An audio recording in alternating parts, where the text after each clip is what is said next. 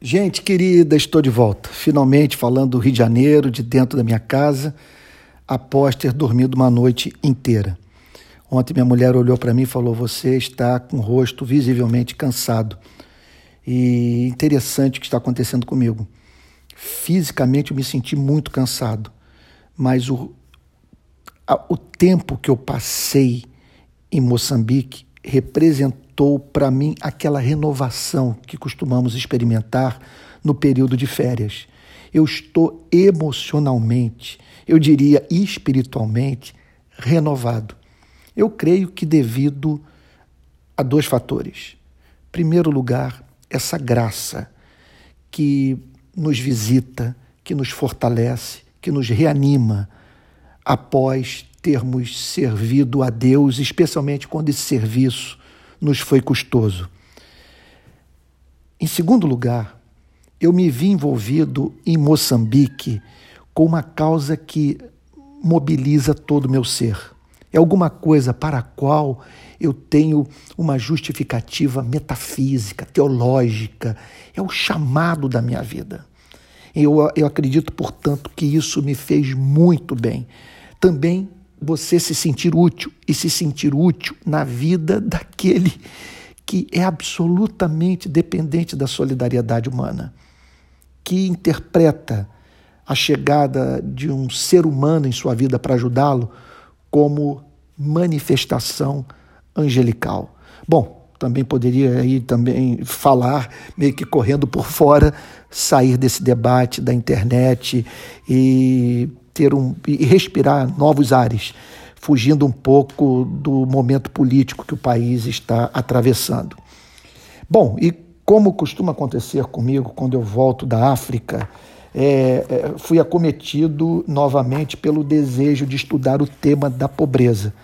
Acordei hoje de manhã, fui direto na minha livraria, na minha biblioteca e separei um livro que já li três vezes: O Fim da Pobreza, Como Acabar com a Miséria Mundial nos Próximos 20 Anos, escrito por Jeffrey Sachs, diretor do Instituto da Terra da Universidade Columbia.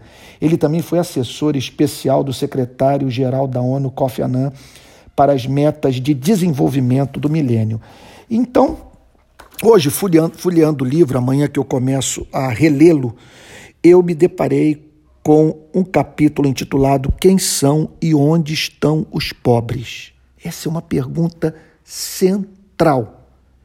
E Sachs apresenta de uma forma muito didática essa de definição que nos ajuda a conhecer os três tipos de pobreza. E nesse ponto, em geral, quem lida com esse tema concorda. Essa é uma definição clássica. Vamos a ela. Abre aspas. Em termos de definição, é importante distinguir três degraus de pobreza: a pobreza extrema ou absoluta, a pobreza moderada e pobreza relativa. Pobreza extrema ou miséria significa que as famílias não podem satisfazer as necessidades básicas de sobrevivência. Interessante, foi exatamente isso, num grau maior, num grau menor, que eu vi em Moçambique. Diz Sachs, elas sofrem de fome crônica, não têm acesso à saúde, não dispõem de água potável e esgoto, não podem oferecer educação para alguns ou todos os filhos e talvez não tenham um abrigo rudimentar, um teto para proteger de, da chuva, uma chaminé para tirar a fumaça do fogão e artigos básicos do vestuário, como sapatos. Essa descrição é bem próxima do que eu vi em Moçambique. Eu vou, em Moçambique eu só não vi gente famélica, eu só não vi pessoas com a ossatura aparecendo em razão da fome. Ao contrário, diz Jeffrey Sachs, das pobrezas relativa e moderada, a miséria só ocorre nos países em desenvolvimento. A pobreza moderada refere-se, em geral, a condições de vida em que as necessidades básicas são satisfeitas, mas com muita dificuldade. É o que eu vejo na favela do Jacarezinho, é o que eu vi em algumas regiões do sertão do Nordeste.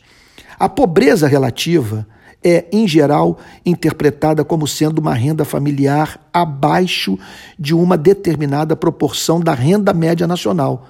Eu diria que os que se encaixam nessa definição aqui no Brasil são aqueles que pertencem à classe média baixa. Então, quando sua renda é comparada à classe média alta, e, e, eles são vistos como pobres. Eu vejo isso no subúrbio do Rio de Janeiro. Essas pessoas têm geladeira dentro de casa, tem fogão, você vai encontrar um aparelho de televisão, em algumas casas até mesmo ar-condicionado, mas não tem acesso à educação de qualidade, a uma saúde pública decente.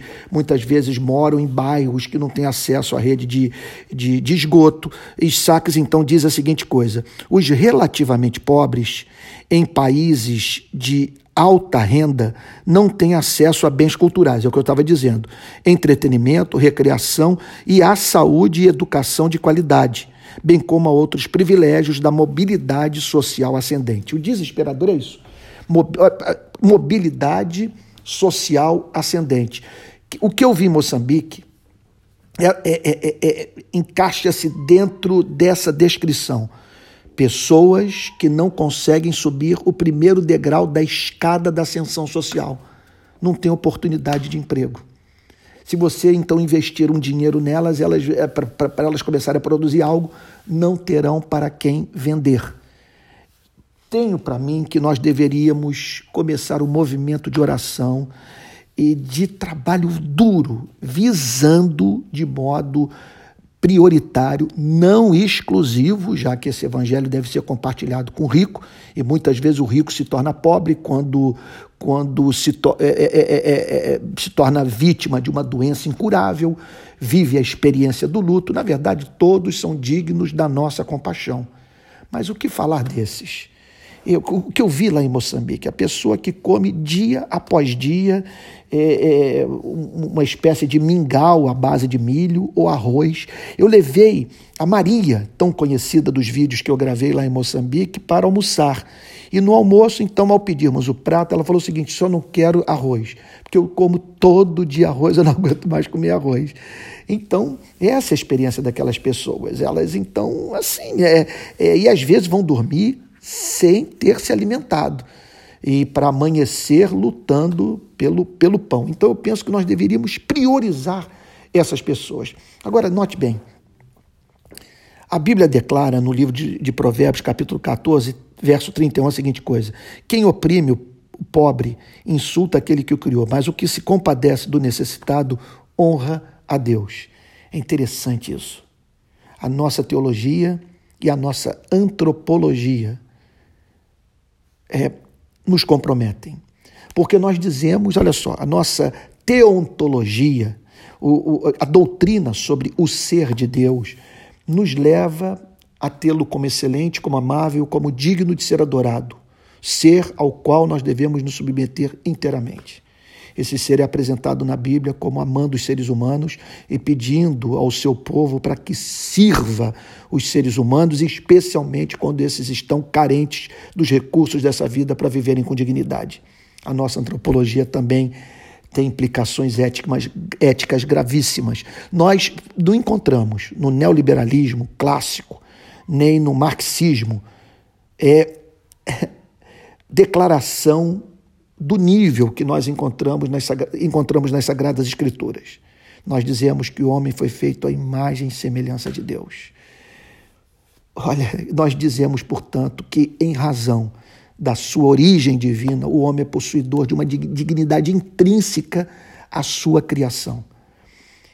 O que devemos fazer por esse ser tão precioso quando ele se encontra faminto, quando não tem teto sobre o, sobre o qual se abrigar? Sabe? Quando é exposto a doenças infecciosas, quando tem que ter filhos é, vitimados por subnutrição. Eu gostaria de chamá-lo, portanto, a se juntar a um movimento cristão é, que pode muito bem começar no nosso país, de socorro aos mais pobres entre os pobres, a fim, portanto, de levar o, a salvação integral para esses e isso a partir do amor integral, de um amor simétrico, de um amor que se preocupa, se preocupa com, as, com as demandas da vida humana nas suas mais diferentes dimensões. Que Deus o levante para ser esse arauto da verdade e esse, e esse lutador incansável pelo direito e pela justiça.